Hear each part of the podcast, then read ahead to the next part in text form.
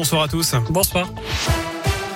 Et à la une, elle était réclamée par les entreprises. La liaison aérienne Clermont-Orly a officiellement repris du service ce matin. Elle est assurée par la compagnie Amelia. Pour assurer la rentabilité, compte tenu des tarifs pratiqués, il faudra que l'avion soit rempli aux deux tiers. Les grandes entreprises du Puy-de-Dôme comme Michelin ou Limagrin se sont engagées à utiliser cette ligne qui permet, contrairement au train, de prévoir des rendez-vous à la journée à Paris. Et par ailleurs, la ligne Clermont-Porto a rouvert aujourd'hui et jusqu'au 26 mars à raison de deux vols hebdomadaires. Et puis sur les rails de 4 à 6 heures de retard pour trois intercités entre Clermont et Paris la nuit dernière.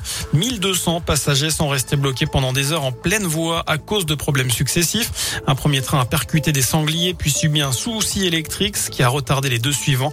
La SNCF promet de rembourser intégralement les voyageurs. 12 mois de prison sous bracelet électronique pour un jeune dealer. Il avait été interpellé fin septembre à Chamalières.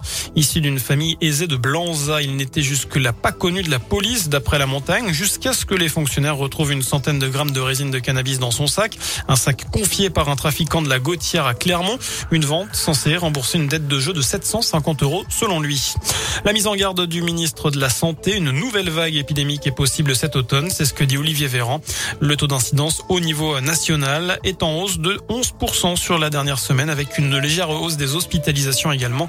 L'effet de la baisse des températures principalement qui incite à rester en intérieur.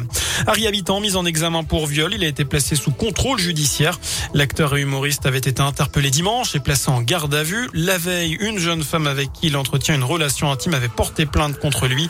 Âgée de 23 ans, elle accuse le comédien de lui avoir imposé des pratiques sexuelles auxquelles elle n'aurait pas consenti, ce qu'il conteste.